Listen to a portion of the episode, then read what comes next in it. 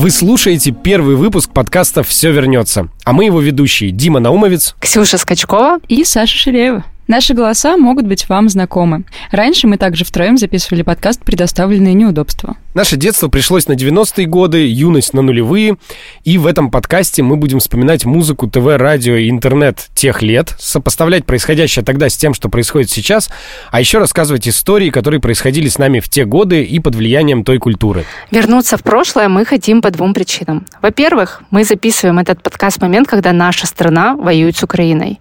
Мы категорически против происходящего и хотим, чтобы война скорее закончилась. А еще нам хочется вернуться в то время, когда войны не было, и когда мы были счастливы и беззаботны. Во-вторых, мы понимаем, что этот подкаст может стать немножко терапевтическим. И для нас самих, и для тех, кто будет вместе с нами смеяться и ностальгировать в ближайшие полтора часа.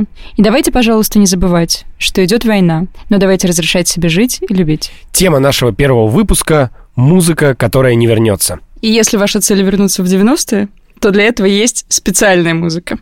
И вся она собрана на сборниках, которые называются «Союз». Союз. Студия «Союз» представляет. Говорит вам это о чем-нибудь? Очень много говорит. Э, в сборнике «Союз» в то время были главными хит-парадами, что ли. То есть все, что уже стало хитом, и все, что вот-вот станет хитом, можно всегда было найти на свеженьком сборнике «Союз» номер какой-то. В сборнике «Союза» можно послушать на Ютубе, и там люди оставляют какие-то душесчипательные комментарии. И вот Владимир пишет. Блин, мне грустно, как же летит время. Слезы так и хотят палиться. Не пойму, то ли раньше музыка интереснее, то ли все-таки молодость. Мне сейчас 34. И думаю, капец. Куда сейчас все катится? И музыка не та, и жизнь другая. А как хочется туда. Туда, где не было забот, не было хлопот. Читаю комменты и понимаю всей душой. Всем добра и удачи в нынешнее время. Как хорошо, что есть YouTube.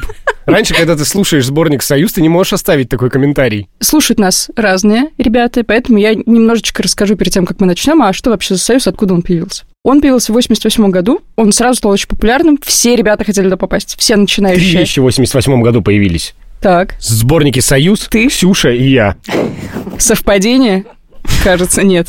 В общем, Spotify не было, стримингов не было, поэтому музыканты молодые очень хотели попадать куда-то, где их будут промоутировать. Это вот был союз, потому что рядом с Пугачевой и Киркоровым там оказывались совершенно внезапные новинки, типа там Тани Булановой, например, ее еще тогда никто Таня не знал. Буланова, это внезапная новинка Таня? Буланова, да, она туда попала как молодая, не очень известная, а потом стала известной. Более того, Союз был настолько успешным, что он контент генерировал, даже когда не хотел этого делать. Вы знаете такую группу Шиншилы?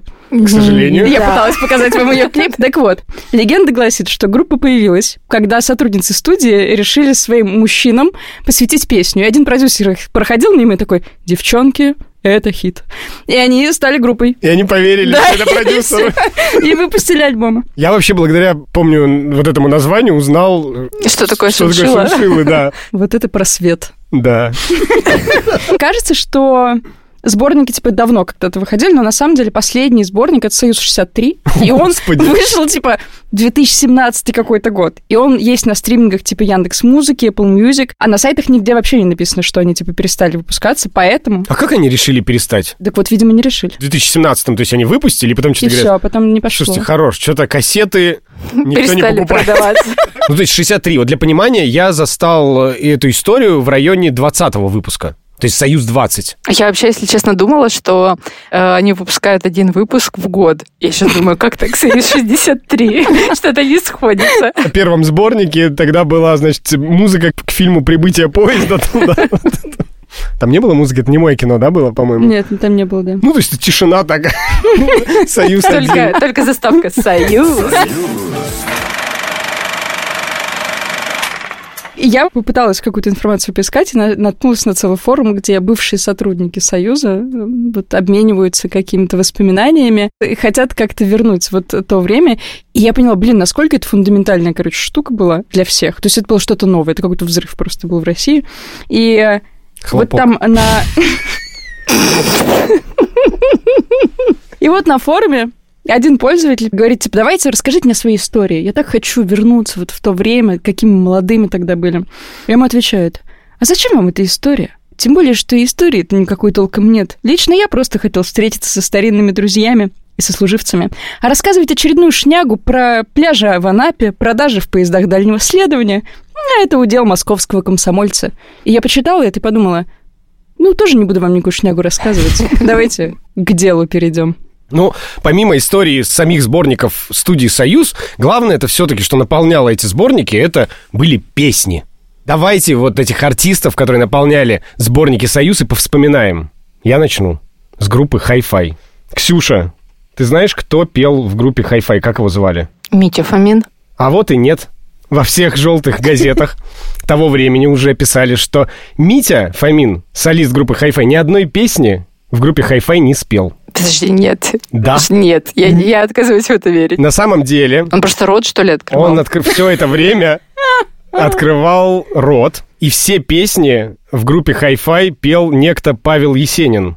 А Павел Есенин э, является композитором, ну, то есть автором музыки всех-всех-всех песен группы Hi-Fi. Еще он написал все хиты для Шуры, песни для Димы Маликова, Александра Маршала. Ну, то есть такой известный достаточно композитор того времени. Но ты до сих пор не веришь, я да, вижу по я, твоим я- я тоже я хочу спросить, это типа сплетня, А, миф? Вот, я тоже правда? все это время относился к этому как э, к сплетням. То есть я слышал эти сплетни, но не верил. Когда я работал на телевидении, нас учили, что для любой информации нужно найти подтверждение из трех источников. Вот если у тебя есть три разных источника, то значит информация верная. Вот я попробовал этим путем пойти и найти три подтверждения. Значит, того, что это не сплетня. Подтверждение номер один. Есть такая прекрасная радиостанция «Авторадио». Авторадио проводит живые концерты у себя в студии. Она зовет группу или исполнителя, и они играют живой концерт. В том числе в 2018 году туда пришла группа Hi-Fi вместе с Митей Фоминым и спела все основные хиты, которые мы знаем. Нам не дано с тобой понять, чему так радуется ветер. И почему от доброты бывают так жестоки дети Зачем кому-то умирать, чтобы он нами был замечен? Так много разных почему Оставил Бог на этом свете Ну, может, он просто постарел. Я вот думаю, нужно ли тебе другие подтверждения еще? Я не верю, потому что Раз- 18-й год это сколько? 15 К лет этому с моменту момента он просто как бы разучился петь. Ну, может быть, у него что-то заболело. Подтверждение номер два. Во всех песнях, которые написал Павел Есенин, кстати, какие песни вы знаете у Павла Есенина? Очевидно, песни Шуры какие-то. Песни Шуры и песни группы Hi-Fi, вы знаете. Вот. Еще на самом деле, так вот, чтобы вас в атмосферу погрузить, Дима Маликов.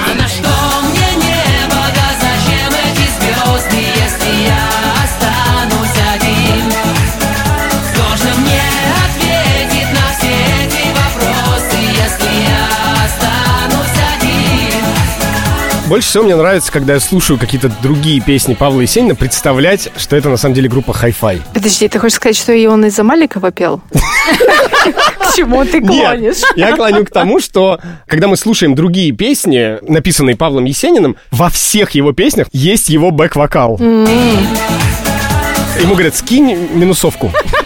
Он говорит, А он «Ой, раз, бэк-вокал». а он говорит, я там бэк-вокал прописал. Они говорят, зачем? Я тебя просил. Он говорит, ну так, э, мне показалось, так будет лучше.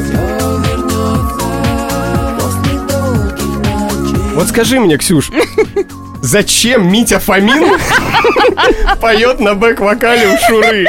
А еще у Димы Маликова и Александра Маршала. Ты прикинь, Митя Фомин, он просто, он говорит, можно я пойду уже домой? А Маршал говорит, напой мне Вообще, если не все у одного продюсера, они могли быть все на одной студии и помогать друг другу записываться. Только Я Митя вот- почему-то всем помогал. Ты слышала хоть одну песню? Шура, да, поет, а сзади Александр Маршал такой типа «Лей, лей, лей, не жалей!» Так, то есть это, Кстати, это Короче, тоже песня, написанная Павлом Есениным. Я не хочу в это верить. Хорошо, третье доказательство.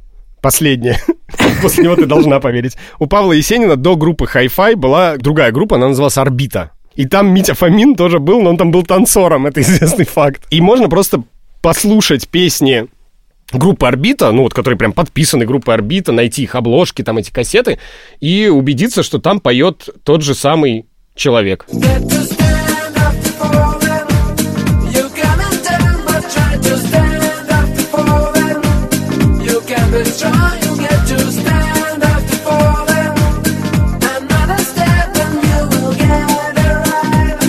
Нет, ну третья меня вообще не убедила, потому что если в этой группе танцевал Митя Фомин, он мог там и петь. Хорошо, Ладно, Я давайте- расстроена, короче. Кстати, есть, есть э, анти-доказательства. Знаешь, как это земля круглая, земля плоская. Вот я, короче, не Не, ну там, верю. там есть еще много всего. Там в каком-то интервью Шура говорит, когда его спрашивают, кто писал песни он- для тебя, он говорит, писал Павел Есенин, который хай-фаю писал, и он говорит, и он же и пел в хай-фае. Ну, есть такие штуки. Но есть очень классное интервью, в котором сам Павел Есенин рассказывает, почему он взял солистом Митю Фомина. Он говорит, мне очень понравился его голос, он такой трогательный. И все очень смеются над этим моментом, потому что в этот момент Павел фактически рассказывает про, Про свой себе. голос. Ужас какой. Я так сейчас осознала. Просто пазл сошелся. Хорошо, давайте проверим ваш музыкальный нюх. У Ксюши он отсутствует полностью, я уже понял. Ксюша Судя просто по не хочет, она- ты ей сердце разбил. Да, ты просто берешь и разбиваешь детские мечты. Мы хотели делать ностальгический подкаст, и ты представляешь, сколько слушателей сейчас такие, что? Я не хочу в это верить. Это моя любимая группа Hi-Fi, мой любимый Мне Фомин. Я занимаю другую позицию. Мне кажется, многие наши слушатели такие, что? Да это все знали. Что вы вообще про это рассказываете? Я сейчас вам ставил трек э, группы «Орбита». Я поставлю вам три кусочка Ну, из этой песни. Она вот напоминает Три кусочка из этой песни я вам поставлю. А из одной песни три кусочка. И вы мне быстро должны ответить, какими великими песнями Павла Есенина в Они итоге стали... стали. эти песни. То есть он из одной своей старой песни сделал в итоге три хита. Представляете?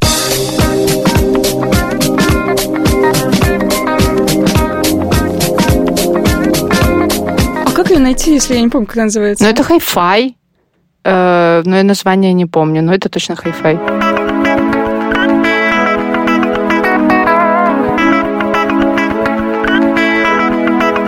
Ну ладно, ну э, очень, конечно, с минусом за- засчитано, эта песня не дано. Нам не дано с тобой понять. Ту-ту-туру-ту-ту-ту. А вот сам А это знаешь, как, как в «Угадай мелодию» кнопку нажала, и говорят, отвечайте, она тут ту ту ту ту Ну, я, короче, я угадала, я себе балл засчитаю. А отчитываться не обязана.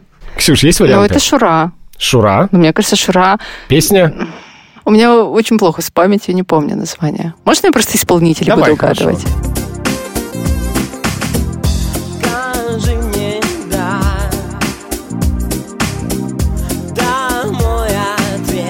Отшумели летние дожди, да? Вот теперь да, конечно. Ну и давайте третий кусочек, который как раз сразу я увидел по взгляду Саши, что она что-то подозревает в этом кусочке.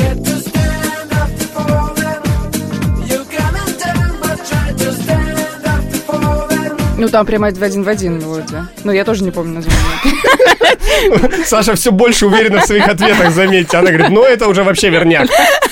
Не помню, что это. Э, но это хай-фай, а я боюсь, что потерял тебя, что-то такое, там такие слова есть. Дело в том, что дождь ничем не рискует А я боюсь, что потерял тебя Саша получает 3 балла, Ксюш, к сожалению, из-за того, что ты не вспомнила название песен, ты не получаешь ничего. У нас так в программе есть либо победитель, либо проигравший. Сегодня ты проиграла.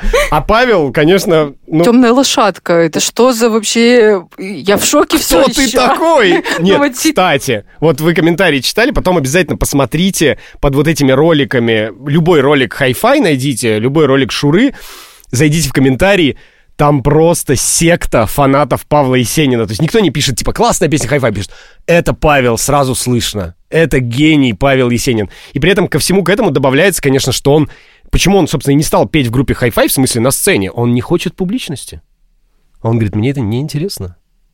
Это все не мое. Сейчас он пишет музыку для фильмов, для сериалов. В том числе, по-моему, сериал «Мажор» — это вот его музыка. В общем, он ушел в кино, пишет музыку, говорит, поп-хиты я больше писать не хочу. Действительно, очень темная лошадка и...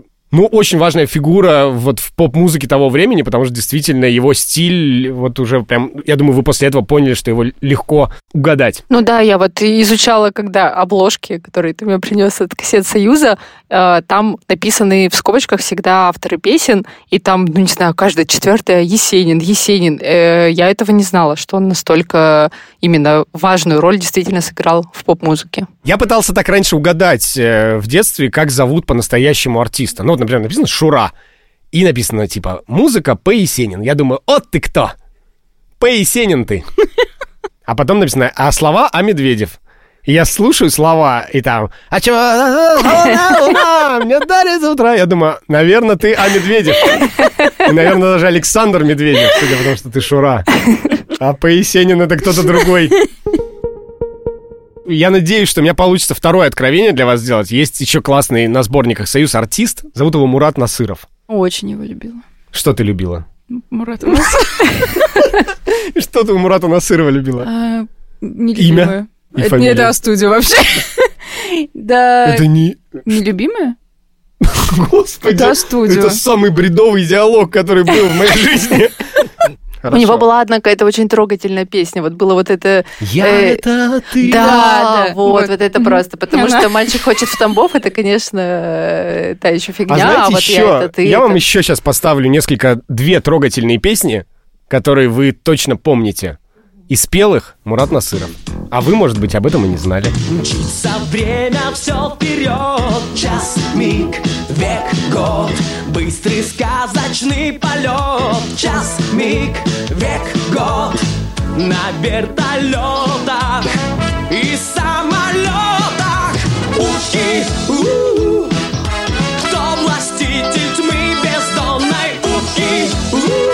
Я хочу подкаст, где Дима будет рассказывать удивительные факты, а я буду офигевать. Это этот подкаст, Ксюша. То есть он так, э, в этой конве мы и ну продолжим. Это очень круто, но этот факт меня радует, в отличие от Мити Фомина, в которого я все еще верю. Меня не радует, что Чип и Дейлу не достался крутой певец. У них ужасный э, трек открывает мультик. А я еще всегда думал, что Алладин записал Мурат Насыров, но потом все-таки послушал, и это фейк. Ну, то есть многие думают, но на самом деле там другой голос. А вот зато Мурат Насыров записал все-таки еще одну песню. Кто в ночи на поезде Да господи. Звезды клюват важный дороги враг Кричи злодей. Идет Черный плащ. Только свистнет он боится Черный плащ. Ну-ка, от винта Почти Майкл Джексон. Я Вообще, как Я вот прям, стильно. знаете, представляю, как вот он со своим этим э, каре с блестящими волосами, в интеллигентных очках стоит и записывает. У меня прям такая сейчас хорошая картинка получилась. Ну, это, это у меня прям сердечко от радости Ну загрелось. хорошо, значит, в общем, я вернул твое Да, расположение. Да. У меня тоже есть, в общем, э, то, что я открыла. Гости из будущего, вы наверняка эту группу знаете. Я пока их э, искала, а какие факты могут быть интересные про них, помимо того, что Ева Польна то так весело, то так. Узнала, что первые их альбомы были в жанре джангл. Сейчас вам включу привычный трек, какими мы знаем гостей из будущего. Он чужой, он чужой, он плохой Ничего не говори, ведь он унес мое сердце с собой Он А теперь хочу открыть вам гостей из будущего, которых узнала я. Их первый альбом, трек называется «Голоса», и, блин, это энигма какая-то просто.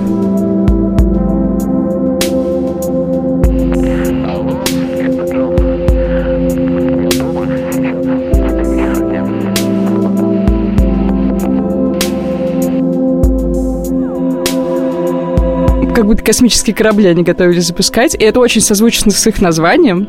А, вот то есть поэтому было. Да, и странно, как они, в общем, пришли к такой жизни, что ушли от классных... Там была э, какая-то история. Там же у них в составе два человека. Все знают Еву Польну, а на самом деле там еще есть второй участник. Юрий Усачев, да. Я как-то, вы знаете, на Юрия Усачева по-другому взглянул однажды, помню, когда вдруг открываю там интернет, и там новость, что говорит, а, участник группы «Гости из будущего» в состоянии наркотического опьянения подрался с полицейским. И я думаю, вот это человек интересный. Ну, потому что я говорю, группа «Гости из будущего», беги от меня, а тут он так как бы рок-н-ролльщик, оказывается, да. И потом я уже смотрю, потом какие-то афиши, что там Юрий Усачев, диджей-сет где-то там в клубе Мутабор, там думаю, вот это да. Потом с какими-то рокерами его стал видеть, там то с Би-2, то э, с Найком Борзовым они что-то делали. В общем, я понял, откуда ноги растут, почитал даже, и оказалось, что, э, ну, он действительно, в общем, такой крутой электронщик и очень прогрессивный чувак был для того, да и для нынешнего времени, а потом ему встретилась Ева, и он решил сделать, ну, что-то такое коммерческое, и вот уже это переросло в современную группу «Гости из будущего». А еще он говорил, что он гей, чтобы поднять свои рейтинги. И это так странно, что раньше это было, типа, солидно и пиарно, а сейчас э, как-то в России не очень такое В встречается. принципе, а сейчас в России не очень. ВКонтакте я наткнулся однажды на файл, который называется «Юрий Усачев лучшее». И э, меня поразило, что файл длился, по-моему, там секунд 7. Ну,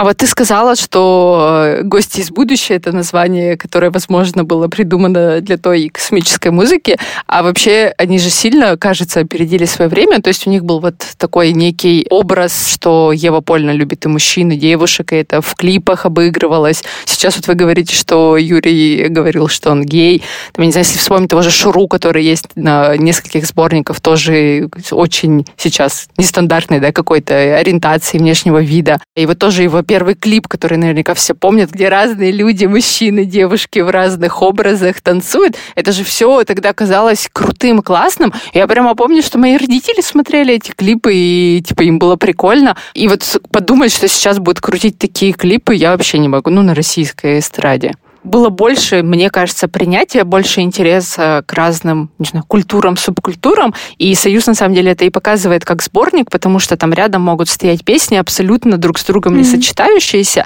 а при этом сборник всегда слушали целиком. Ну, то есть там не было такого, что, я не знаю, ты слушаешь только э, шансон, который был на этом сборнике, Да, а да, все да. остальное проматываешь. Нет, ты слушаешь все песни. И сейчас, когда вот я готовилась к выпуску, там пересматривала, переслушивала, каждый раз я поражалась на этом контрасте. Э, например, Пугачева со своей песней «Мал-помалу». Помните, это Ой, такой прям класс. какой-то веселый шансон, очень такой стильный, интересный. Дальше после Она нее такая, как следует... Ежин с Бажен. Да, да, это что-то прям такое вообще необычное. Хотел меня любить, я умяла твою прыть. Я сказала, очень мало. Мама, Дальше, за, прямо, мне кажется, за этой песней идет «Голубая луна», всем известная Моисеева и Трубача. На этом же, по-моему, сборнике есть такая группа СТДК «Лето пролетело». Это прям рэп, и он классный. Кстати, вот эта песня мне до сих пор нравится. То есть, по сути, вот три разных стиля, попса, какой-то шансон и рэп соседствовали, и мы все это слушали вот друг за другом, и не вызывало вообще никаких противоречий. И много было, не знаю, «Золотого кольца», «Машины времени», Агаты Кристи, Линды со своей песней «Марихуана». Линда, да, там была прям марихуана песня. я ее недавно услышала, и она там такая, типа, ну, короче, вывод такой. Марихуана плохо. Курить ее плохо. Очень опасно. А вот вывод-то ладно, а я себя вспоминаю там семилетнего, и у меня никакого вывода нет.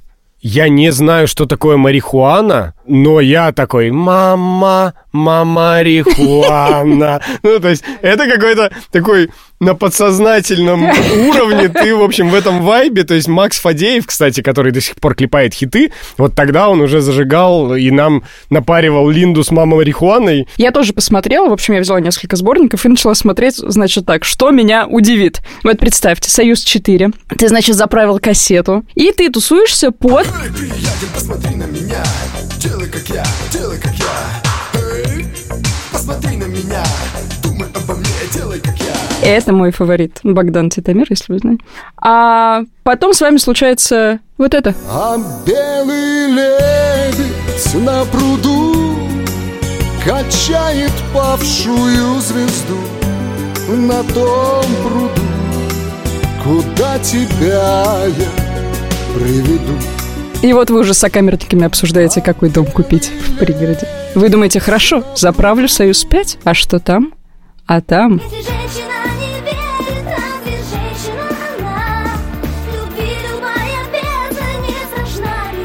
Монеточка на Союзе 5. Что это за песня? Это. Клеопатра. Мне она очень чем-то Майкл Клеопатра, это, напомнила. по-моему, как котенок звучит. Ну так, а что за Клеопатры?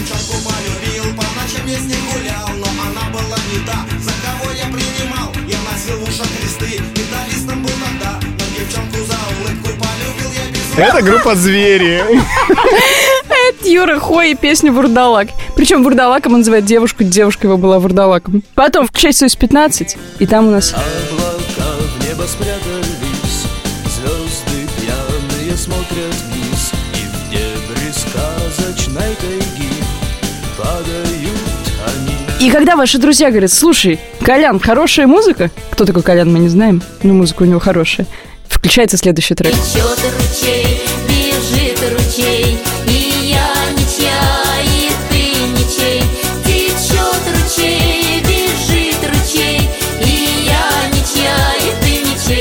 целом сочетание классное, потому что я вот вспоминала, что у меня в детстве было все достаточно бинарно, несмотря на то, что Союз тогда был.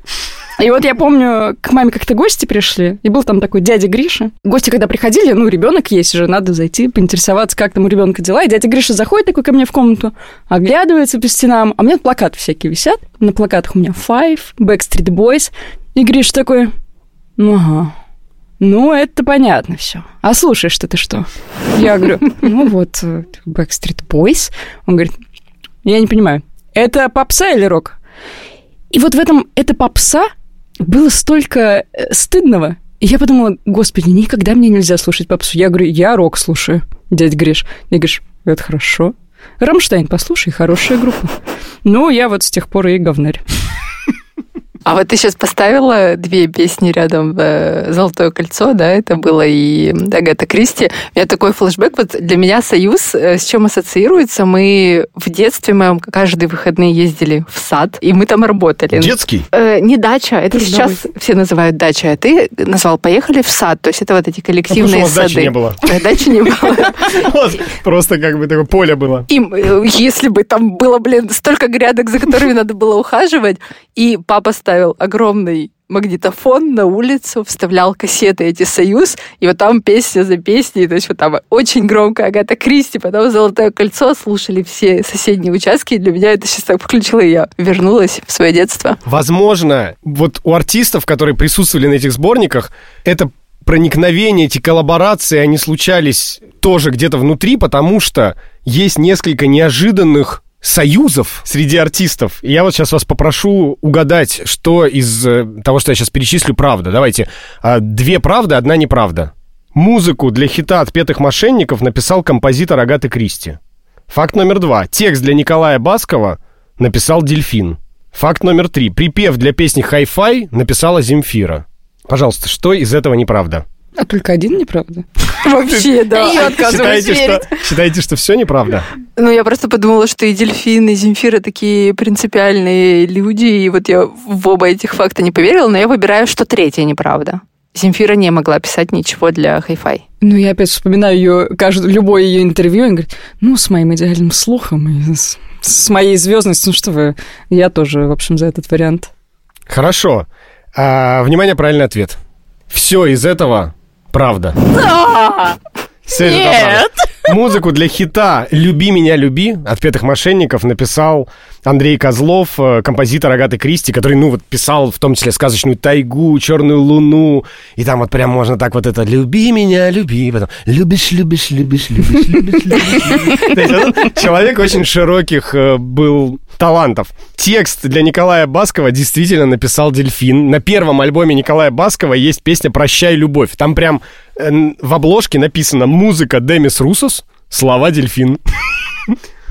Я вот сейчас пытаюсь представить, как это Николай Басков. Все замрет в тиши ночной, небо ждет рождения дня. Отблеск солнца золотой забелеет без тебя. Н- нормально же, да? Все? А, а теперь представьте спой, себе. дельфин, да. Все замрет в тиши ночной, небо ждет рождения дня. Отблеск солнца золотой забелеет без тебя.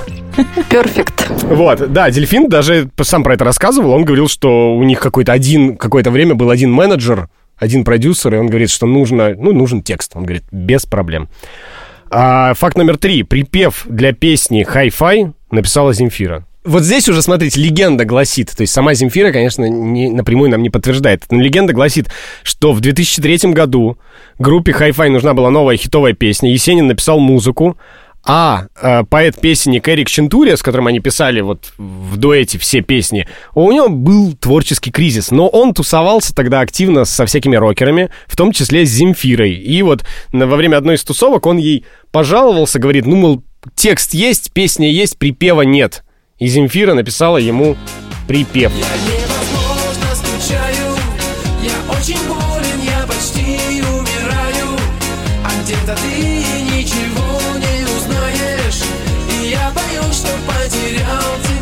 вот это вот «я очень болен, я почти умираю», Чуть-чуть выдает. Чуть-чуть выдает, да. И вот там, а у тебя спит. И значит, мы умрем. Нет, на самом деле, если вы раннее творчество Земфиры тех лет послушаете, там в таком стиле, мне кажется, стихи она написала. Стихи. А вот знаете, какая у меня мысль возникла? Что вот это же опять подтверждает, что можно, и это норм, любить разную музыку. Потому что вот мы правда часто такие, э, попса, я слушаю только рэп, или там наоборот, я рокер. А вот как все переплетается, и талант, он может быть вообще в любой песне, и классно, когда ты как раз открыт миру, и слушаешь все, и воспринимаешь все. А я вот прям с детства про это и задумывался. Я тоже прям помню, как мне э, два разных друга в каком-то там первом классе принесли один кассету Нирваны, а второй кассету Продиджи. И я должен был на следующий день к утру определиться, кто я, гранж или кислотник. И я, значит, включаю Нирвану, там The Best Of, там Smells Like Teen Spirit. Ну, я думаю, охренеть. Просто охренеть. Думаю, Продиджи даже слушать не буду.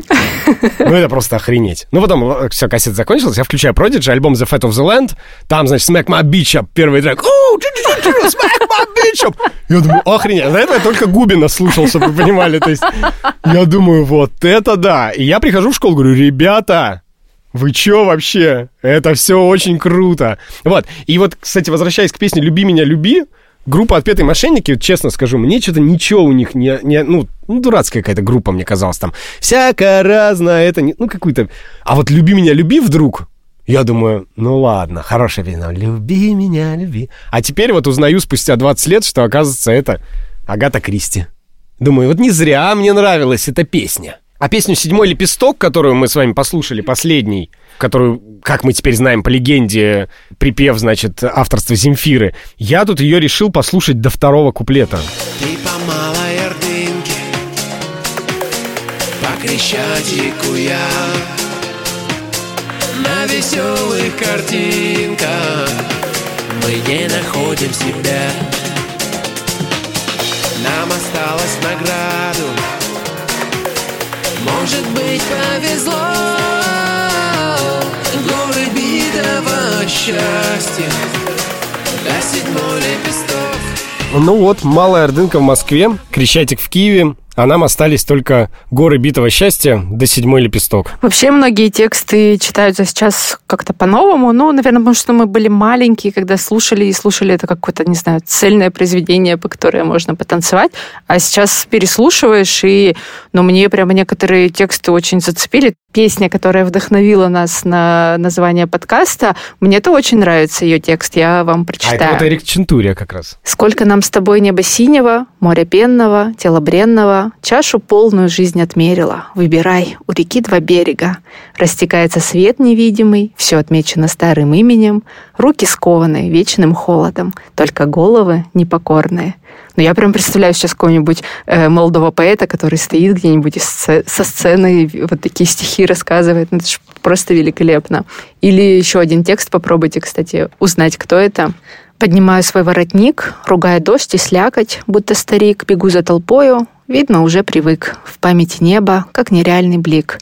Но однажды мне станет легко, и будет все неважно и далеко, меня примет небо в свой неземной покой, и я стану просто облаком над рекой. А я знаю, это боже какой пустяк, пел Александр Иванов, а песни все для Александра Иванова писал Сергей Трофимов, который вот это который Трофим. шансон Чего? поет. Это Трофим написал. Боже, Да какой Дим. пустяк написал Трофим. Да И хорош. более того, сегодня я к тебе вернусь. Это тоже Трофим.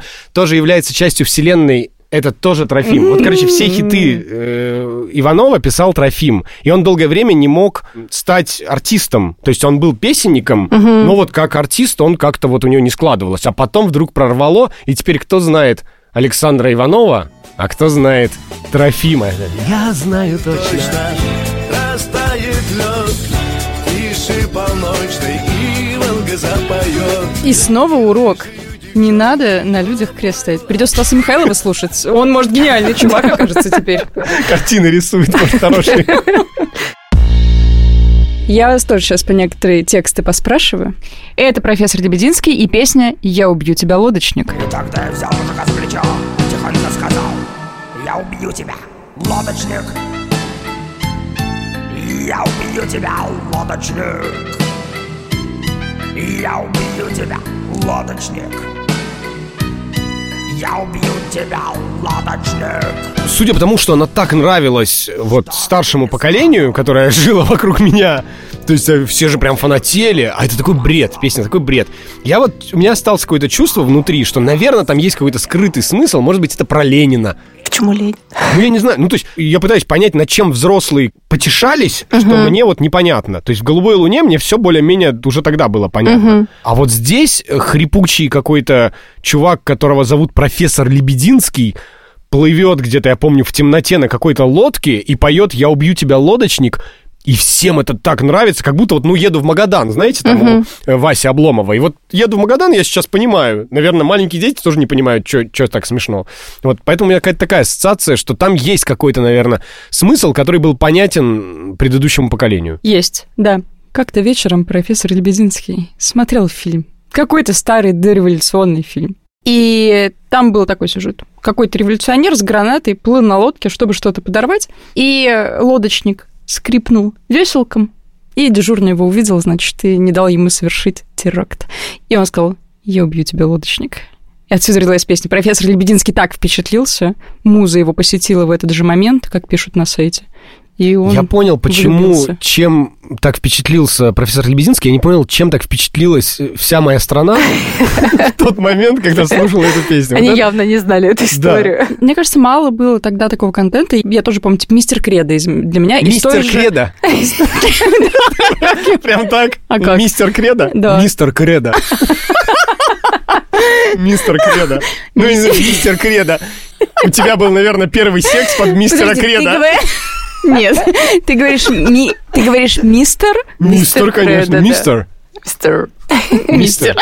Я Мистер. продолжу говорить, как я говорю. Мистер Кредо, давай. Расскажу про два текста. Я тоже взрослая, чуть по-другому на них посмотрела, но у меня не как у Ксюши красивая, поэтичная, а у меня такие две просто истории из моего детства. Ну, ты и не Ксюша. Была такая песня у руки вверх студент. И что же делать мне? Ты ходишь по пятам и продаешь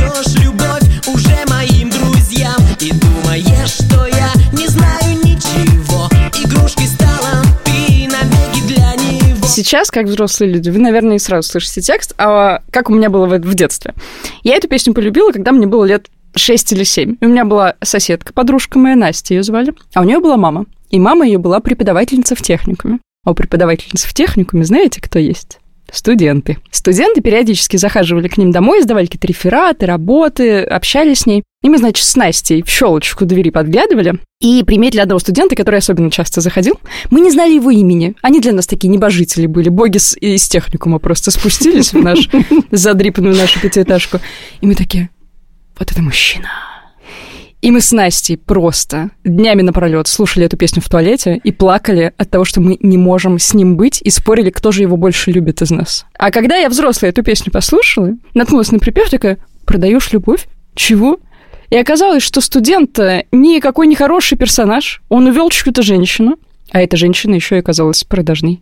И, в общем, все мои детские фантазии посыпались про студента. Вы помните, что кто были там конкуренты, действующие лица?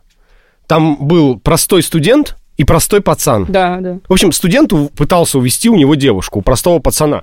И автор нам пытается, как мы знаем, его зовут Сергей Жуков, пытается нам показать, продемонстрировать в этой песне, насколько он простой пацан. В этом можно убедиться в первом куплете буквально. Ты звонишь ей домой, когда меня рядом нет. Ну так в рифму было. Вот. А как понять, что ты простой пацан? Такой Ты звонишь сноб. каждый день. Такой ты сноб. Но «Руки вверх» — это не единственная, короче, история, которая меня расстроила.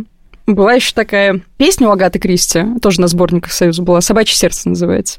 И она все время, когда включалась, я слышала вот это. Спасибо, кончено. Прощай, Москва.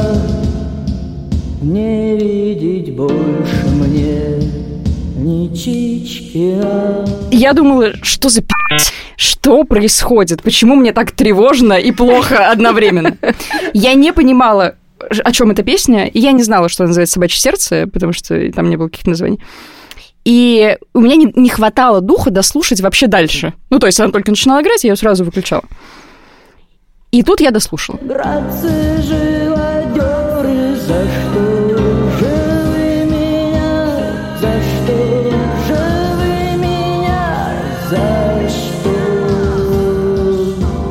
Ничего хуже со мной в детстве не случалось с тех пор, потому что я думала, зачем я это дослушала. Что произошло? Что ты поняла в припеве? Кого? Я поняла, что там есть живодеры, что это собака, что она Поет собака? умирает. Да, что Да, это она поет лица за что- собаки. И я прочувствовала, в общем, весь этот контекст, что это какая-то собака, которую замучили. Еще слово это живодеры, оно Ужасно. такое экспрессивное. Я думаю, я нахрен тебя включать никогда больше не буду. Вот другое буду слушать. И я взрослая послушала ее. Я думаю, что за песня такая странная? Но она сильно выбивается из всего, что я слышала у Агаты, а я Агату много слушала. И я лезла читать, и, господи, оказывается, это, это цитата из «Собачьего сердца» Булгакова. И называется она «Собачье сердце», потому что она написана словами из «Собачьего сердца». И никакая собака там не умирает. И когда это превратилось из умирающей собаки, которая поет песню, в какую-то просто абстрактную собаку, которая у Булгакова умерла, меня сразу подотпустило, и эта песня больше не кажется мне такой трагичной. Подкаст «Все вернется». Лечим детские травмы. У меня есть не детская травма, связанная с Максом Коржом. Так. Песня «Мотылек» прекрасная. Там, в общем, какая-то история разрыва отношений. И в припеве он поет «Я затолкаю тебя в тачку силы и отвезу тебя к пацанам».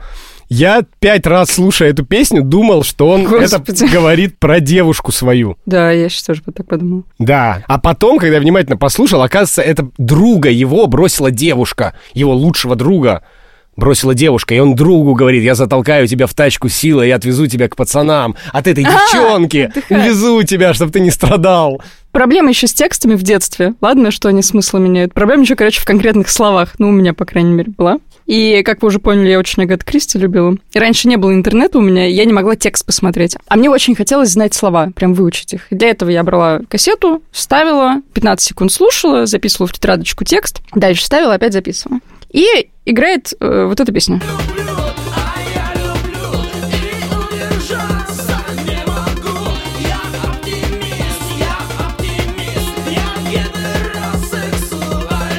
И я такая, простите, кто ты? И я думаю, ага, а я люблю, а я люблю. Окей, понятно, удержаться не могу. Ну, ок, я оптимист, ну, я понимаю. Я первый раз сексуалист. Мам! Что это значит? Я слушаю еще раз, еще раз, еще раз. Все 20 раз я слышу первый раз сексуалист. Ну, С кем не бывает.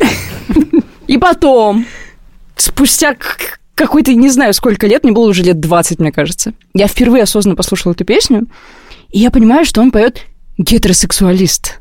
Песня для, от этого не изменилась, на самом деле. Я все еще не понимаю, почему он поет, что гетеросексуалист. Но то, что он не в первый раз и никакой не сексуалист, меня э, сильно успокоило. Подожди, а слово «сексуалист» ты э, знала? Как ты его понимала? Да. Первый раз сексуалист. Что это значит? Саша. Ну, я думала, это как-то связано с сексом, с каким-то интересом к сексу, что типа он... Что он поет, там уже поет про женщину, и что он как бы обрел какие-то чувства к ней, и это сделало его сексуалистом. А, ну как... Ну, понятно. Нет, слушайте, у меня, значит, э, в моем доме, буквально вот только, как называется, с торца, с другого, в общем, из двора открылся магазин. Мне было тоже там лет э, семь. И открывается такой красивый магазин, такая вывеска, козырек. И магазин называется «Интим». Написано «Магазин нижнего белья». Мне не нужно. Ну, в смысле, у меня есть. Колготки. Нижнее белье какое-то. Ну, я вообще не знаю, нижнее белье. Какое оно еще бывает? Постельное? Вот сейчас я понимаю, что я не понимал, что такое интим. Возможно, я до сих пор Не уверена.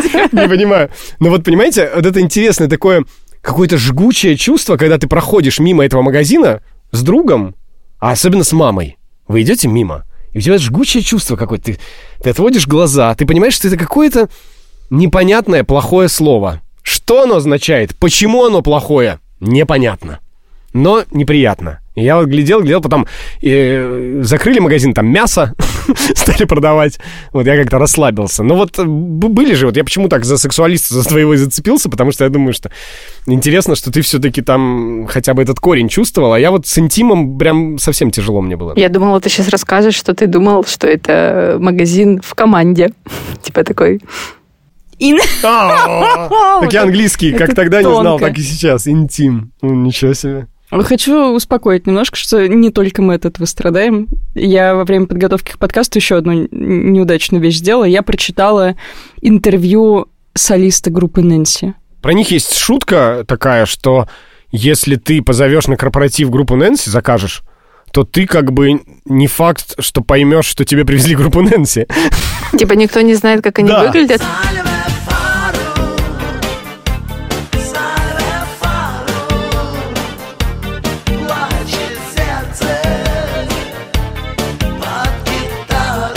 Хотите, кстати, знать, почему Нэнси группа называется? Потому что он был с девочкой. э, Девочка была американская, был какой-то лагерь э, с иностранными ребятами, и он в нее влюбился очень. А там один разве был? Я думал, там как братья Самойловых двое вроде было. Их было двое, Но но, влюбился называл один. Ага. Да. И он, это Настя была какая-то? Нэнси ее звали. Американка она была. Он ей гитару свою подарил. Там были письма от читателей, вот читательница пишет. Слушательница. Обожаю Нэнси. Со времен, когда дым сигарет с ментолом наполнил мою жизнь, их песни никогда не исчезали из моих наушников. Но меня всегда мучил один вопрос. Что такое сальва фарум? Я по образованию лингвист, перерыла словари, интернет. И если сальве, я еще как-то могу с этим разобраться, то сальва фарум — это полнейшая для меня загадка. И я думаю, блин, дым сигарет с ментолом настолько, по моим меркам, стрёмная песня, совершенно бессмысленная. Я думаю, может, сейчас э, откроется какой-то потайной смысл, как в хай-фае. Вот. И он говорит, Фарум — это псевдоним девочки из моего детства. Она была добрая, красивая, и всем она нравилась.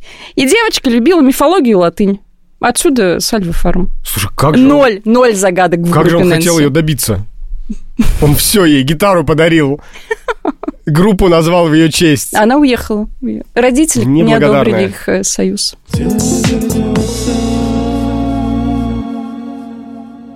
Слушайте, а помните вот такие песенки? Должны они были отзываться в детстве, тревожить ваши сердца. Ксюш, твое сердце. Ксюш,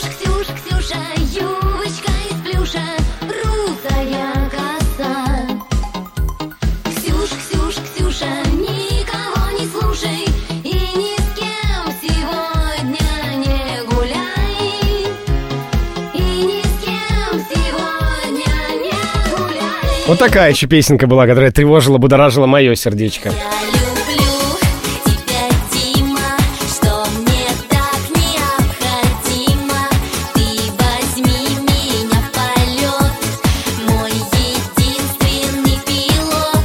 Саша, с тобой проблема.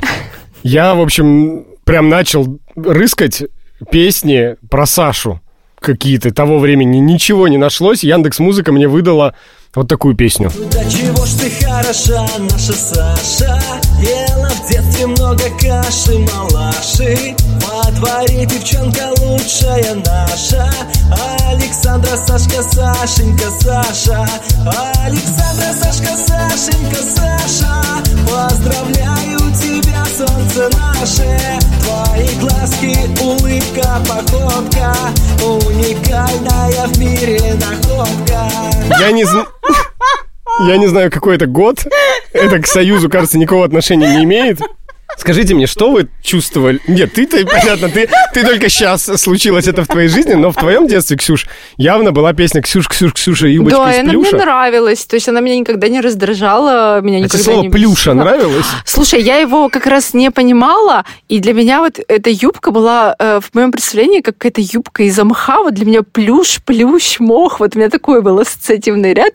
Но меня это не тревожило, сама песня мне очень Плющ, нравилась. плющ, мох. Это прям сейчас бы продюсер того времени бы хит для блестящих бы записал. Плющ, плющ, мох.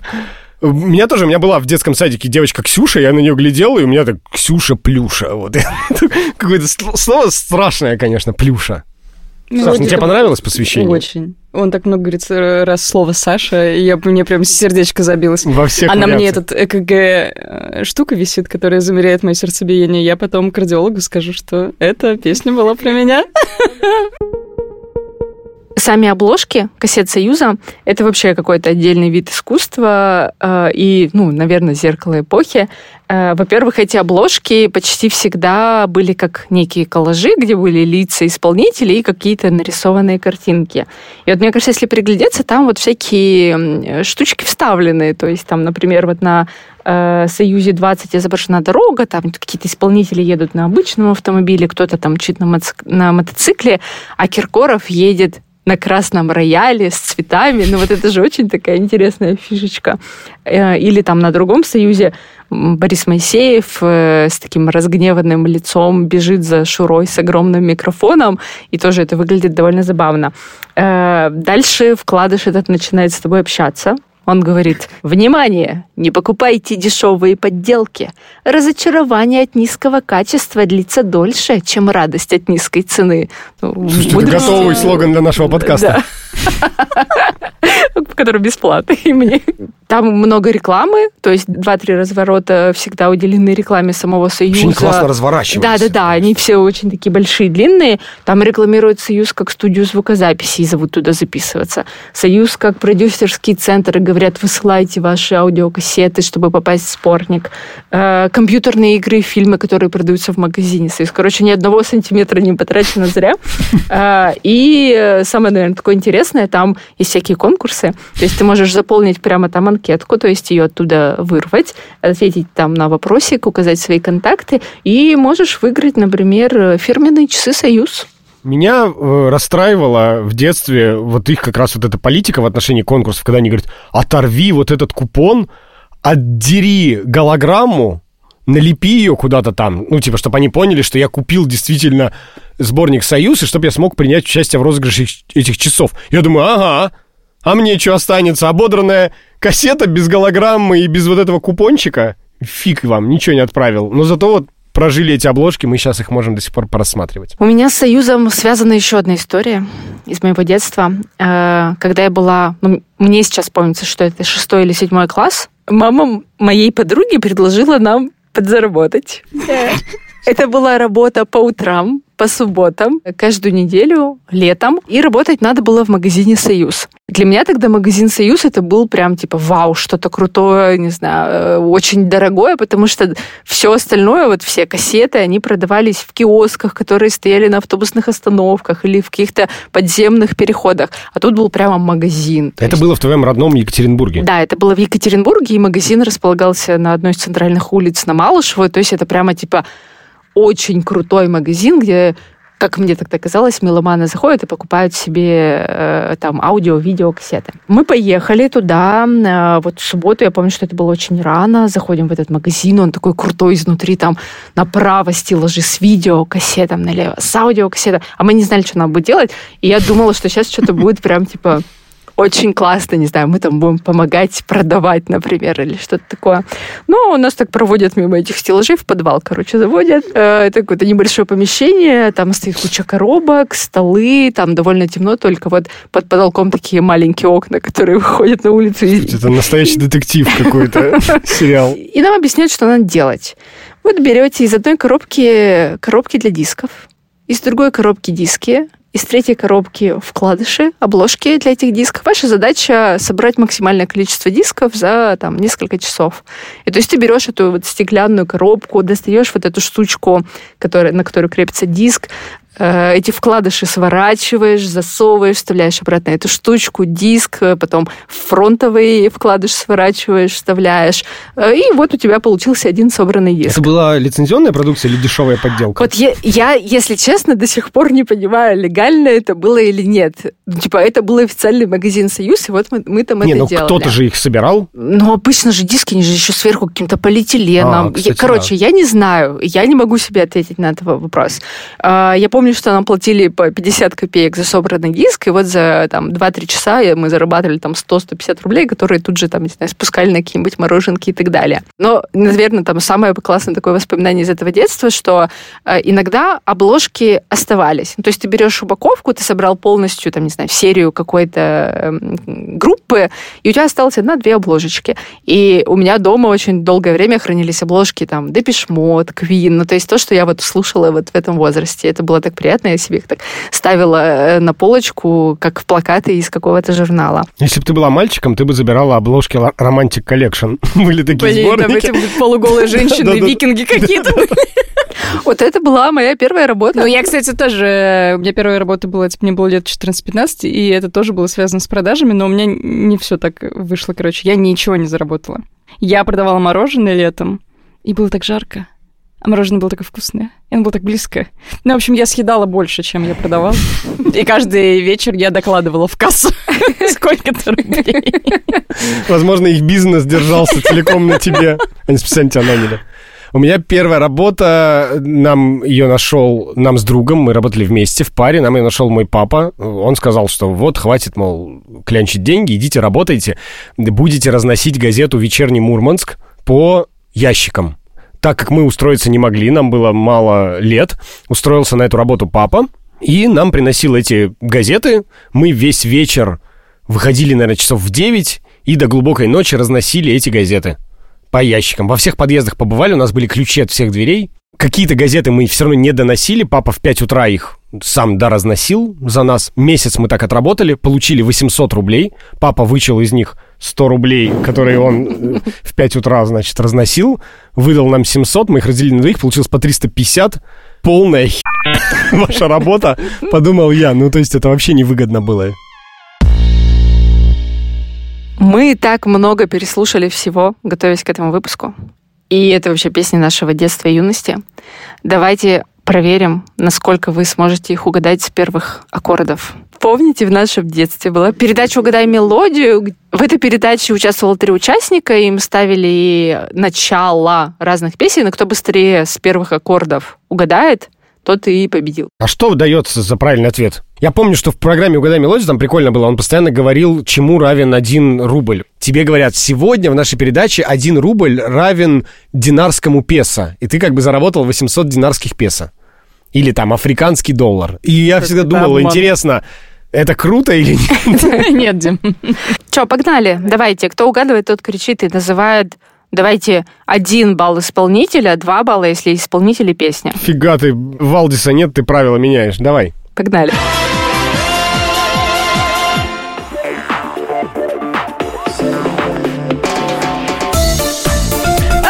Я знаю! Это Буланова. Так. Блин, что-то милый, ненаглядный му. Да, и два балла уходит Сашечке. Дим, ты эту песню говорил, что ты крутишь ее на репите последние две недели, и ты Я, не угадал. а я объяснюсь чуть попозже, я объяснюсь, почему так вышло. Не надо. Сейчас скажешь, что поддавался. Следующая песня. Когда уйдем со школьного двора? Нет. Лодочник! Я убью тебя, лодочник, профессор Лебединский. И еще два балла. 4-0. Дим, соберись. Давайте. А, я знаю. Это я один. Павел Есенин. Беспризорник. Нет, Митя Фомин. Дай мне мои два балла. Мне 4-2. три балла. И за удивительный факт про Митю Фомина. Удивительный факт. Следующий хит. Я знаю. Это Макс Фадеев написал. Скорее всего, это Линда. Это Ворона. Марихуана. Мало огня. Мало огня, блин. Там больше не оставалось, который я знаю у нее. Да, да, да. Так, счет 5-3. 5-3. Я знаю. Холодная луна. Но Дима первый сказал, я знаю. Ну ладно, ладно, Сашенька. мне- Победила Сашенька. А знаете, что у нас для вас есть? Реклама. Нашего инстаграма и телеграма. Вбейте в поиск «Все вернется» и подписывайтесь на нас. Или заходите в описание этого выпуска и переходите по ссылочкам. Мы там будем выкладывать дополнительный контент, видео, фотографии, проводить разные опросы и собирать ваши истории. И не забывайте ставить нам лайки и писать комментарии на тех платформах, где вы слушаете наш подкаст. Если вы уже писали какой-нибудь отзыв, комментарий, ставили оценочку нашему предыдущему подкасту «Предоставленные неудобства», это не считается. В общем, все... Всё обнулилось. Все заново, все обнулилось. Мы знаем уже, что вы умеете это делать. Мы знаем, что вы высоко цените нас. Поэтому, пожалуйста, сходите снова на ту платформу, на которой вы слушаете подкаст, и поставьте нам э, какую-нибудь оценку и напишите нам какой-нибудь комментарий. Нам будет очень приятно. Я теперь должен объясниться в конце этого раунда, как я проиграл первую мелодию Давай. мой ненаглядный э, Тани Булановой. Ксюша обратила на это внимание. Я действительно за кадром рассказывал, что э, целыми днями гоняю просто эту песню в наушниках, но тут случился немнож- небольшой парадокс. Именно последние два дня я открыл для себя такое явление, оно называется в интернете э, Slowed and Reverb. Это, короче, модная такая штука в ТикТоке. Знаете ТикТок? э, ТикТоке и Ютубе молодежь слушает музыку вот в этом стиле. Называется Slowed and Reverb. И в том числе там мне попался, когда я искал клип Тани Булановой, чтобы в очередной раз провести с ней вечер, мне попалась вот такая версия этой песни Тани Булановой, и теперь я последние два дня гоняю в наушниках именно эту версию. Снова одна, ночью без сна, прошлое свое листаю А надо мной голос ночной в воздухе кружит, не тая. Это звучит в темной ночи, песенка любви простая. Плачет и зовет Мой ненаглядный боль моя, мой ненаглядный я твоя Знает лишь небо, как тебя люблю я Постпанк, да? Э, Вообще круто, и у нее вокал так меняется вот с этого ее слишком высокого какого-то детского почти на, блин, Да, классно. и там прям такая басовая линия, как Да, у да. Цоя. Это прям очень круто. А у меня была удивительная история знакомства с группой «Руки вверх». Представьте, я, короче, у меня, у меня был талант один в детстве. Я умел находить в кустах всякую хрень. Зачем ты ходил по кустам? Ну, я, вот мы идем как бы э, с, там с братом э, или мамой, я говорю, смотрите, там, там мягкая игрушка. Они говорят, о, берем. Твоя будет. Да, твоя будет. И в какой-то момент мы так вот идем по Белгороду, и я говорю, о, кассета! В кустах. Они говорят, ну, Димка, ты как всегда. Приходим домой, на кассете ничего не написано. Ну, то есть это кассета, вот обычная такая 90-минутная. А, Это классно, это, господи, я тоже такие находила. ты же не знаешь, что там. Да, ты не знаешь, что там. И ты приходишь домой, вставляешь в магнитофон эту кассету, и вот представьте себе, 97-й год, мне 9 лет. Вот это первое, что звучит на этой кассете. Руки вверх. Раз, поворот. Наклон. Три, выпрямиться. Четыре. Еще попробуйте. Раз. Мы думаем, что это такое? Понимаете, да, вот мы слу- слушаем вот ту эстраду как раз. Вокруг нас Филипп Киркоров, Мгм. вот Пугачева с мал-помалу иногда появляется там. Ну, есть, наверное, Андрей Губин, мальчик-бродяга. Но вот это непонятно, что это. Но мы слушаем дальше. Песенка про меня. Да. Ненавидела эту песню. Я играю, а я танцую, и песенки пою. Тут у нас возникает теория, что это чья-то частная запись. Ну, кстати, да. То есть мы думаем, что какой-то белгородский приколист, назовем его так, записал своего ребенка и наложил сверху музыку, возможно, даже не свою, ну, может, какой-то зарубежный dance-хит. Вот Мгм. такая у нас была теория. Потом мы поняли, судя по разбросу всего, что на этой кассете, что это сборник. Потому что там еще были такие, например.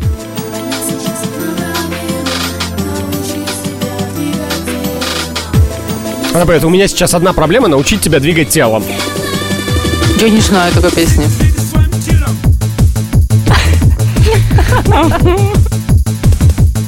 А в конце, вот я только сейчас, слушая эту песню, узнал все-таки родной голосок-то. Вот послушай.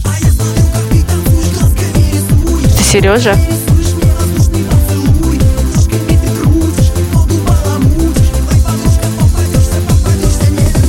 Очень грубая песня. Потом уже выяснилось, что это первый альбом группы «Руки вверх», который назывался «Дышите равномерно». И он даже сейчас у меня есть на виниловой пластинке. Я его купил в переиздании, слушаю всю эту херню. Потрясающе, Дима.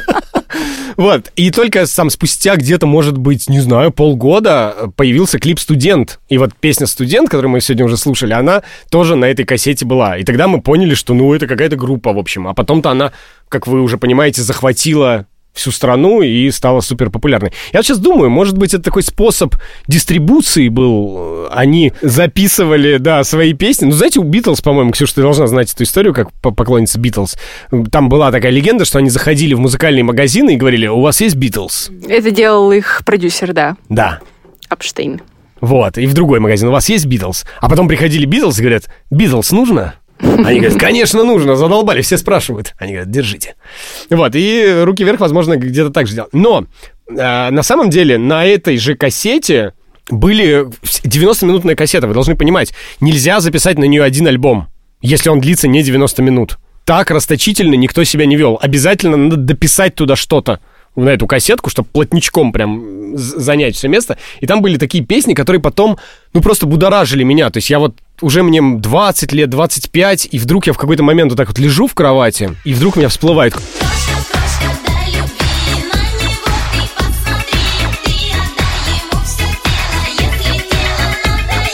Вот вы знали такую песенку, например? Я и только- не только ми- хотела ее знать, Дим. Только меня будоражила. Я вот подумала, что кому-то снится таблица Менделеева, а у Димы такие песни в голове.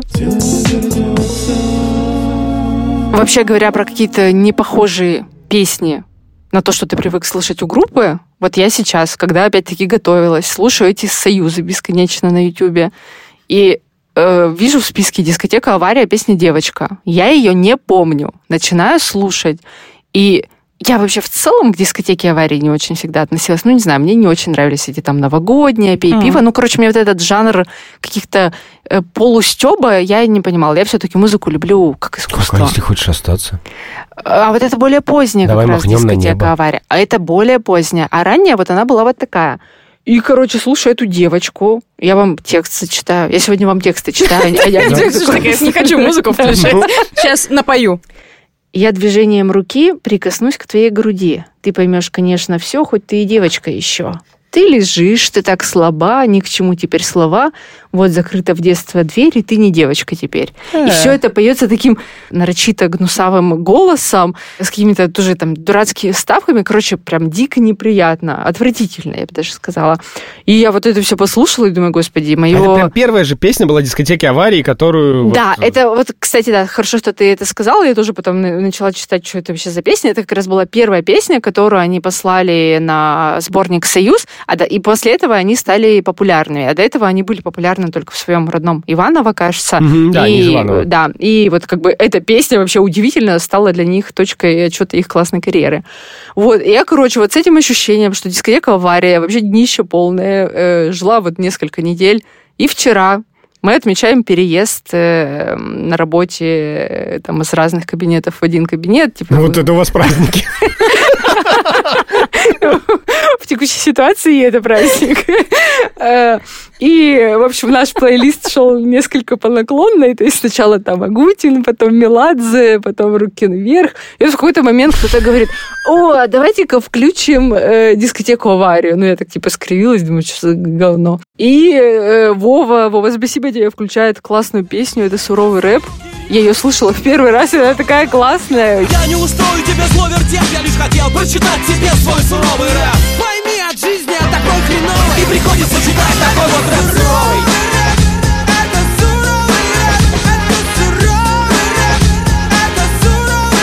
Помимо профессора Лебединского, на сборниках «Союз» попадался в каждом сборнике, я так отметил для себя, какой-то один кромешный трэш. Вот просто кромешный какой-то трэш. И сейчас, когда я переслушивал эти песни, я вспомнил один такой трэш. Его звали Коля Паралипипед. Ты говоришь, что ты давно шукала встречи.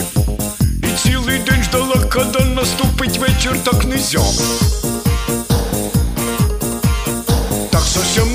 А мне послышалось, ли там это какой-то ремикс Каяметова? Да, да. Да, послышалось. У Коли Паралипипеда есть всего один альбом, называется «Вставь, не вынешь». Народный суперхит. Он э, перепевал песни вот таким голосом. И позиционировалось это как э, альбом молодого певца из Белгородской области. Но оказалось, потом выяснилось, что это не молодой певец и не из Белгородской области. Это Николай Тамразов. Э, Он э, на маяке, на радио «Маяк» ведущий вообще-то. Такой одиозный дедушка. Сейчас ему уже 83 года, он до сих пор жив, э, здоров и, и вот на радио ведет эфиры. А вот тогда он занимался вот такой ерундистикой. Да, это Кайметов, кто не догадался. Для таких ребят э, был, если помните, отдельный тип сборников, он назывался «Двигай попой».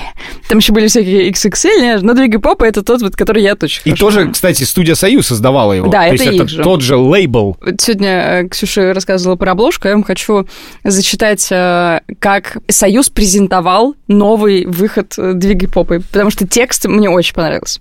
Компания «Союз» выпустила новый сборник танцевальной музыки «Двигай попой». Это сборник уже самый настоящий ветеран танцевальных движений той самой частью тела.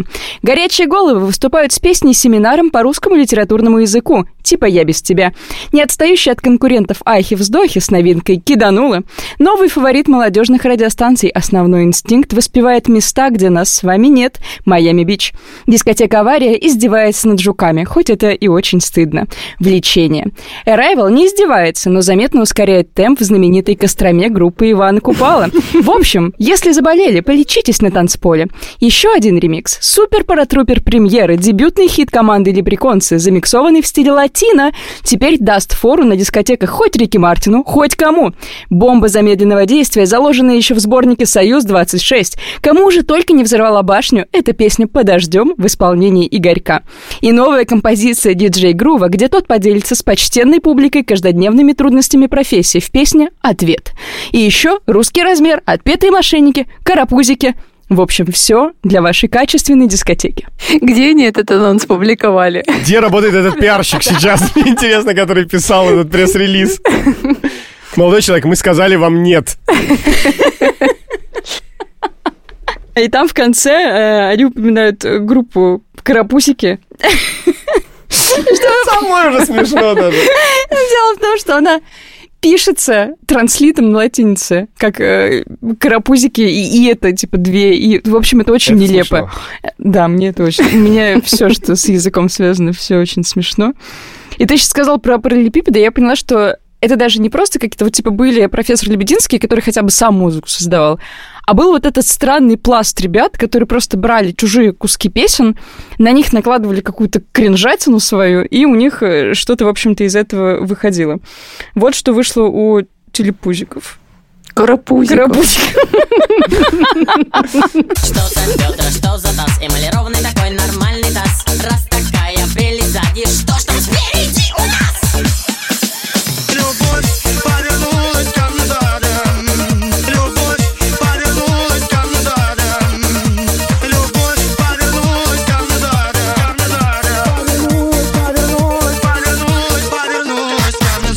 А это ляпис, да? О, да, это они взяли кусок ляписа. И я потом сегодня послушала оригинал утром ляписа, и он уже не кажется таким заводным. И я хочу карапузиков обратно слушать.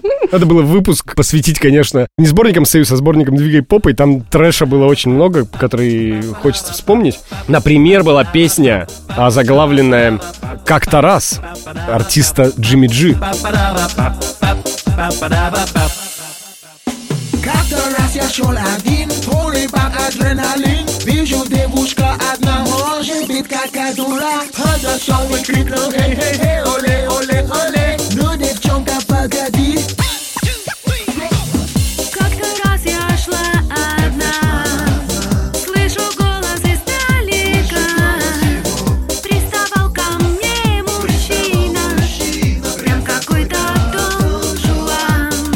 Обещал мне все на свете. Лондон, Рим, Париж и Сочи.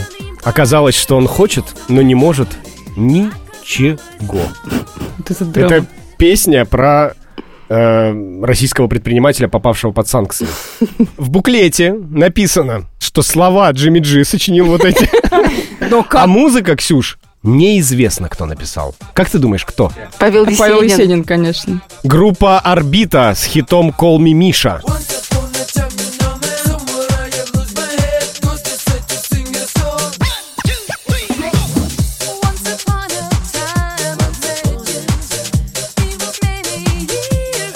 И вот эта э, песня «Call me Миша», во-первых, она рвала танцполы в Берлине, то есть это был прям хит, есть клип на эту песню.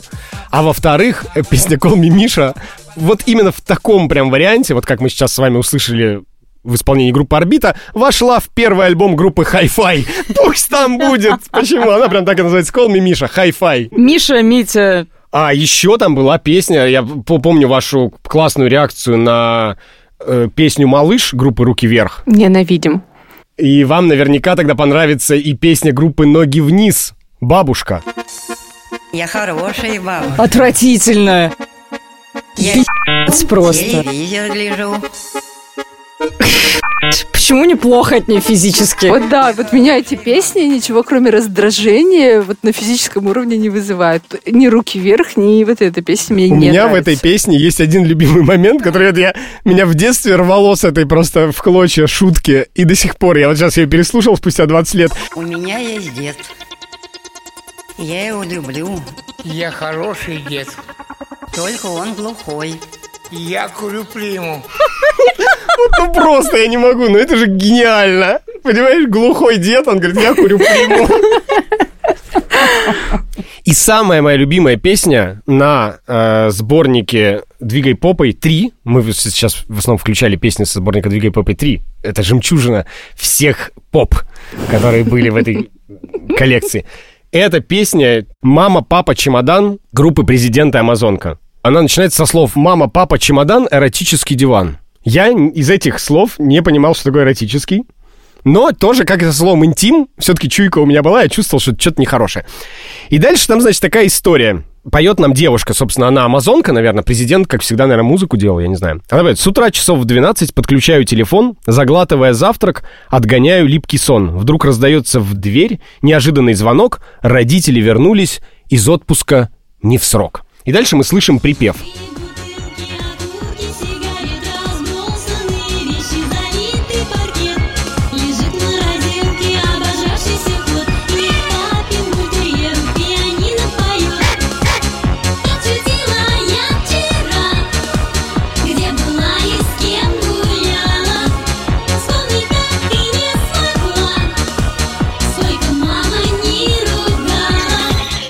Не, ну, к слову, исполнение очень похоже на современную группу Кис-Кис. Да, кстати, я, я тоже, я также слушал «Блестящих», по-моему, и подумал, что это прям какой-то трек с фестиваля «Боль» современный. Вот, в общем, у Президента и Амазонки такая классная история. Она меня будоражила, конечно, классной мелодией, сочным голосом, но еще и вот этой вот историей, конечно, когда ты слушаешь, когда тебе лет 9, и ты слушаешь, что бывают какие-то такие вечеринки, где пустые бутылки, окурки сигарет, кот в морозильнике. У меня кота не было, я всегда хотел кота как-то завести. Вот, и родители возвращаются. Неприятная, конечно, ситуация, но все-таки до этого был какой-то трэш и угар явно. И я, конечно, очень э, хотел бы оказаться на месте этой главной героини, а может быть и с ней.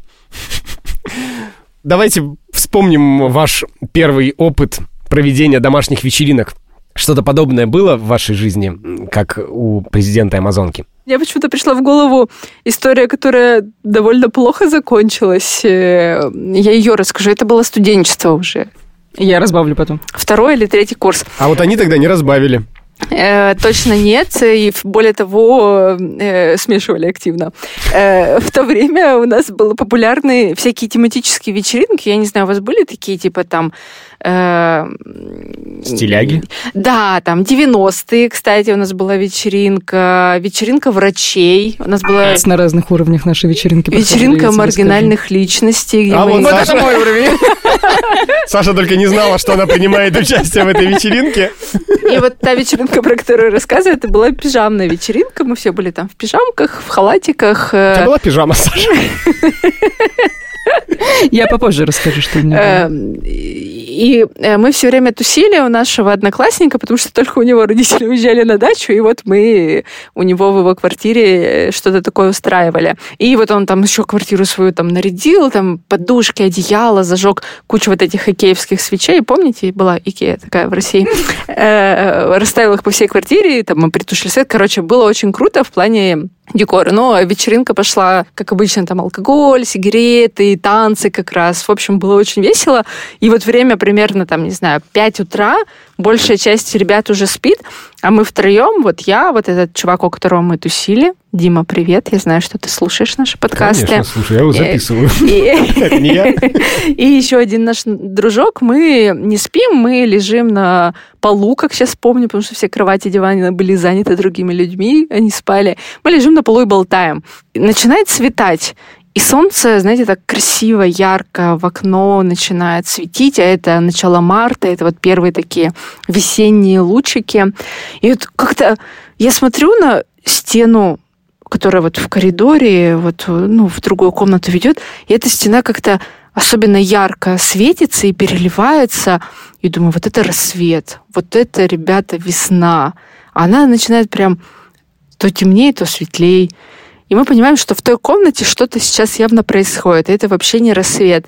Вот этот э, Дима, именинник, кстати, он был в этот день, он идет посмотреть в ту комнату, что происходит, и я просто слышу дикий крик «Пожар!». А оказалось, что, ну, когда, видимо, там тусили, одну из свечей вот этих икеевских пододвинули не- не- неудачно, и загорелся телевизор. То есть она стояла по телевизорам, загорелся телевизор.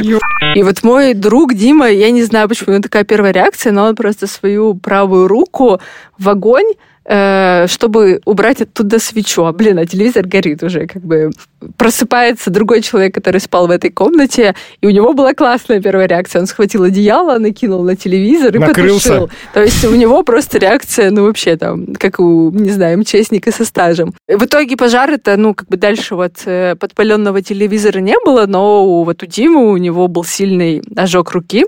Э, Они там поехали в травмпункт, а э, у него день рождения в мартовские праздники 6 марта. То есть вот в эти три дня, когда в целом вся страна отлично отдыхает.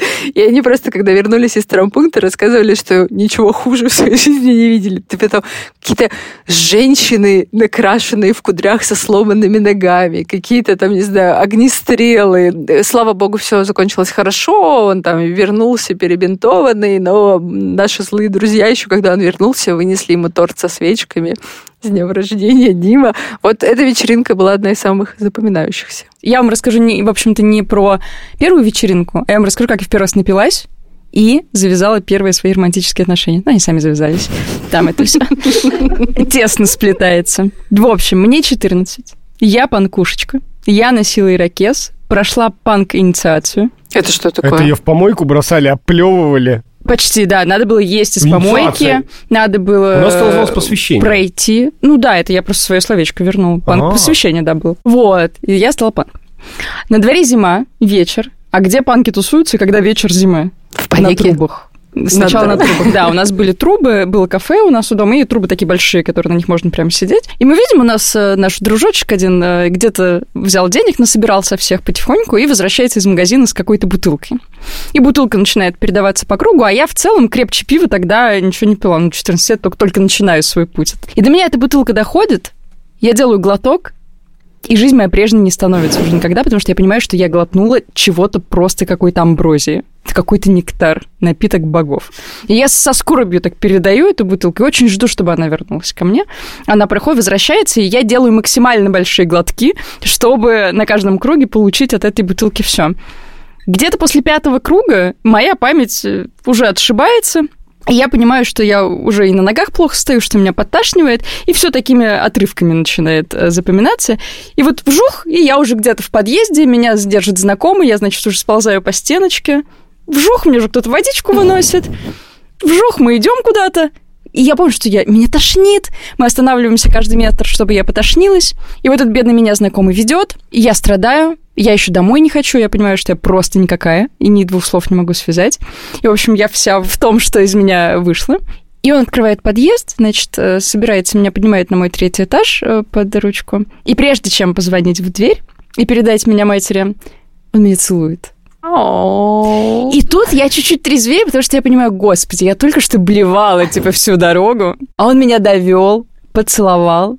Вот, и я поняла, что это, конечно, любовь. Настоящий принц. Да, да, это мой принц. Звали его Паша. Погонял у него было железяка, потому что у всех тогда были погонялы, кроме меня. Вот, и так началась наша большая панк-любовь. Принц в мире панков. И вот я никогда не думал, что первый свой выпуск нашего прекрасного нового подкаста про музыку, которая не вернется, мы закончим группой «Красная плесень». Обожаю её. Так как мы перебирали все союзы, другие сборники, выходившие от студии «Союз», такие как «Двигай попой», я в какой-то момент наткнулся на сборник, который назывался «Союз популярных пародий 717». 717, мне кажется, это отсылка к тому напитку богов, который... Три токара? Да. Вот, и там, собственно, группа «Красная плесень». Вы знакомы с ней? Представляете себе? Здравствуйте. Нет? Вообще не слушала, нет. Нет. О, Саша вот прям в мусорке слушала, когда... Нет, «Красная Ин- ин- плесень», кстати. Что ты там проходила? Ну, вот это И вот. инкубацию. инкубацию в мусорке проходила, она слушала красный. Но это, знаешь, вот была... Ой, как бы тебе объяснить тогда? Ну, смотри, была сектор газа, это матерящиеся такие Мгм. ребята, значит, такие колхозные. А красная плесень это ближе к группе хуй забей. Ну, это, в общем... Мне не стало легче сейчас. Они делали пародии. это стиль? Это рок, рэп, Это тоже панк такой, но как бы у них такие веселые как бы песенки всякие. Вот, и в том числе они занимались пародиями. Они писали сказки какие-то разные, там, про спящую красавицу. И, в общем, у них все было построено, а Саша там причмокивает от удовольствия. песню, песню про хранилище вспомнил. потому что- Да, ну там, в общем, все было максимально пошло, э, максимально с матами, а, максимально ужасно.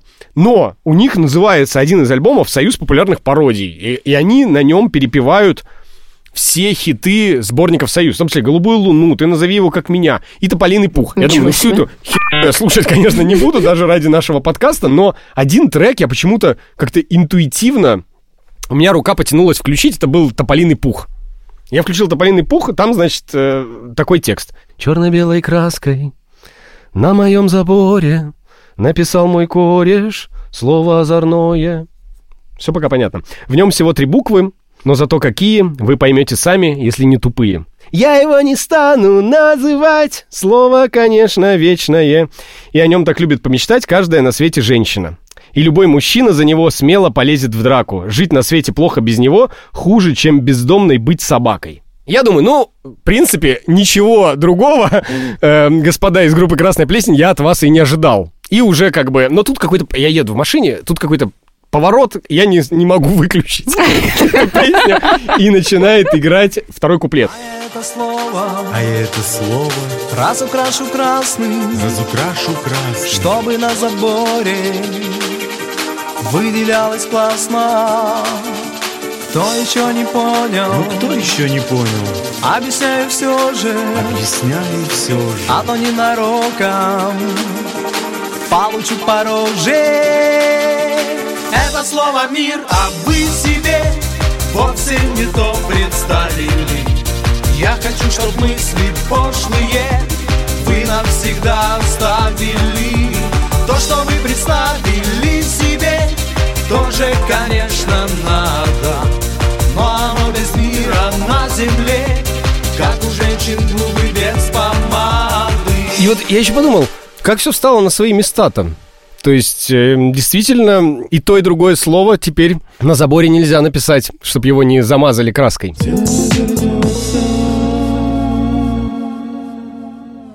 Наши постоянные слушатели предоставленных неудобств знают, что мы обожали всякие рубрики. В этом подкасте тоже у нас будет как минимум одна рубрика, которая называется «Старая песня о главном». Мы будем в ней перепевать какие-нибудь классные песни, делать на них каверы. Мы с вами? Нет, а наши друзья, которые хотят что-то тоже вам сказать. Или не друзья. Или просто какие-то рандомные люди. Если вы хотите спеть для нас, вы просто скажите. Можем не дружить, просто споете и разойдемся. В общем, да, мы хотим в этой рубрике находить вот такие песни, которые с годами действительно не теряют смысла, а приобретают, возможно, даже какие-то новые смыслы. И, ну и будем просить наших друзей, знакомых и просто классных музыкантов делать для нас кавер-версии этих песен. И мы подумали, что в первом выпуске мы бы хотели э, попросить спеть для нас кого-то особенно важного и кому мы доверяем. И попросили сделать это Женю Гумана. Женя – основатель и режиссер Арктического театра. Он э, какой-то потрясающий доброты человек и широты взглядов. Э, Я не так много знаю таких в своей жизни, к сожалению, и очень горжусь тем, что я знаю Женю. Женя помогает нам практиковаться в импровизации. Вы пока можете не замечать результатов, но мы стараемся. Бэк-вокал и аранжировку для этого кавера Жене помог записать его брат Лёша Гоман. Возможно, некоторые из вас помнят его как победителя шоу «Народный артист». Выбор песни мы оставляем за теми, кто готовит для нас кавер-версии. Женя выбрал песню из сборника «Союз номер два». Это песня Игоря Талькова «Я вернусь». Я мечтаю вернуться с войны, на которой родился и рос. На руинах нищей страны, под дождями из слез. но не предан земле тиран, объявивший войну стране. И не видно конца и края этой войне. Я пророчить не берусь, но точно знаю, что вернусь, пусть даже через сто веков, страну не дураков, а гениев. И поверженный в бою Я воскресну и спою На первом дне рождения страны Вернувшийся с войны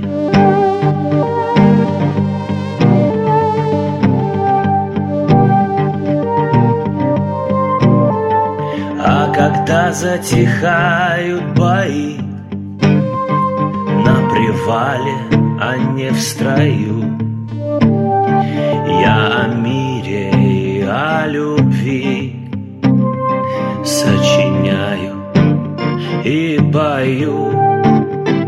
Облегченно вздыхают враги А друзья говорят устал.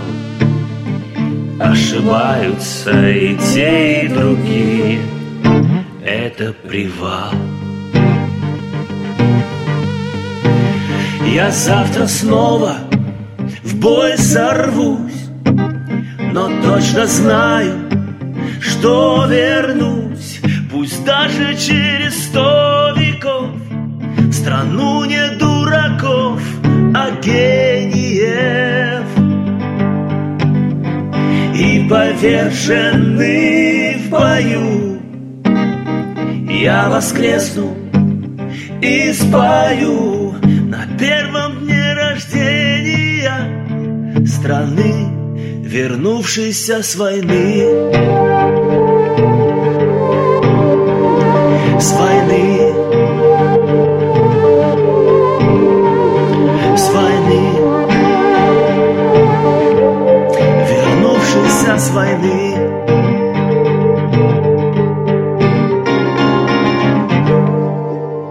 Это был первый выпуск подкаста «Все вернется». Для вас его придумали и провели. Дима Наумовец. Ксюша Скачкова. И Саша Ширяева. Звук и монтаж Ильдар Фаттахов. Дизайн Лера Солодовникова. Помощь в подготовке материала Даша Можаева. В выпуске прозвучали композиции в исполнении групп Hi-Fi, Гости из будущего. Агата Кристи. Золотое кольцо, Руки вверх. Карапузики. Орбита, Сектор газа. Президент и Амазонка. Красная плесень, А также Димы Маликова. профессора Лебединского, Шуры. Татьяны Булановой. Ларисы Черниковой. Линды и других. Кавер-версию песни Игоря Талькова записал Евгений Гоман при участии Алексея Гомана. Подписывайтесь на наши аккаунты в Телеграме и Инстаграме. Вы сможете их найти, как все вернется.